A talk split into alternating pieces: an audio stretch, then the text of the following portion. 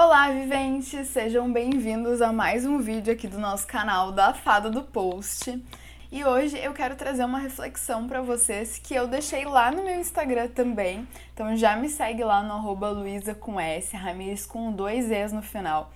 Quero perguntar para vocês se vocês acham que marketing bom salva produto ruim. Será que o marketing tem esse poder? Bom, lá nos meus stories, 45% das pessoas acharam que sim, enquanto 55% acharam que não. E na verdade, essa estatística me surpreendeu bastante. E eu vou contar para vocês qual que é a minha visão sobre isso. Eu já quero começar esse vídeo parafraseando Philip Kotler, quando ele diz que o trabalho do marketing não deveria ser criar promoções, mas criar produtos que não precisem ser promovidos. Então, no seu livro Os 10 Pecados Mortais de marketing, ele fala muito sobre as organizações restringirem o papel do marketing a apenas um P, o P de promoção. Enquanto que o marketing deveria fazer parte do P de produto, do P de praça, ou seja, de ponto de vendas, né? E do P de preço. Então, é super importante que a gente enxergue o marketing como fazendo parte de toda a cadeia dos diferentes setores de uma empresa. Afinal de contas, se eu receber meu produto com atraso ou se o produto estiver mal feito, eu vou ficar insatisfeita, independente do quão maravilhoso for esse marketing. Mas vamos lá, daí vocês vão me dizer que o marketing vendeu, que ele cumpriu o seu papel. De fato, ele vendeu. Mas aí eu fiz uma outra pergunta para as pessoas, né? Primeiro eu perguntei se elas já tinham comprado motivadas pela embalagem, é, pela campanha, e muitas delas falaram que sim. Porém, depois eu perguntei para elas como elas se sentiram se o produto não cumpriu as promessas que elas enxergaram naquela embalagem, naquela campanha. Então, as promessas feitas pela equipe de marketing, se elas não foram cumpridas pela entrega no produto, no serviço, no atendimento, como que essas pessoas se sentiram?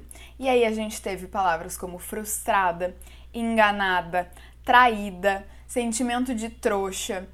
E será que eu, enquanto marca, quero provocar esse tipo de associação? Será que isso é cumprir o meu papel enquanto organização no mercado? Bom, o que eu quero dizer para vocês é que o custo de se recuperar um cliente ou de atingir novos clientes é muito mais alto do que o custo de a gente engajar os nossos clientes através de uma entrega incrível que faça esses clientes serem os maiores propagadores da marca. Então a gente tem que fazer o quê? A gente tem que entregar além do que foi prometido pela campanha, pela equipe de marketing, enquanto atendimento, enquanto qualidade de produto e tudo isso para que essa experiência seja tão incrível que o meu cliente ele fique tão engajado ao ponto de ele querer falar sobre isso. E aí eu vou ter um custo muito baixo para adquirir novos clientes e eu vou fixar a minha marca no mercado como uma percepção grande de credibilidade, que é o que a gente quer quando a gente está falando de gestão de marca. Então eu te pergunto, tudo bem, tu conseguiu vender, mas será que vender uma vez e nunca mais Adianta? O que eu achei muito curioso foi que nos meus stories, 80% das pessoas votou que não compraria novamente um produto que fez ele se sentir enganado.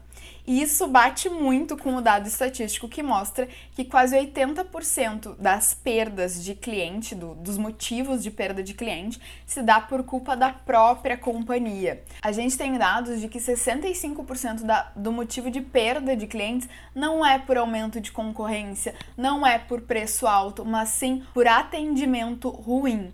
Então, olha só que dado importante para a gente enxergar o nosso cliente para a gente enxergar o papel do marketing também, gente. Então, o papel do marketing não é fazer falsas promessas. O papel do marketing é construir uma marca sólida na mente das pessoas. O que, que é uma marca, né? Uma marca nada mais é do que a representação simbólica de benefícios funcionais, emocionais e de autoexpressão.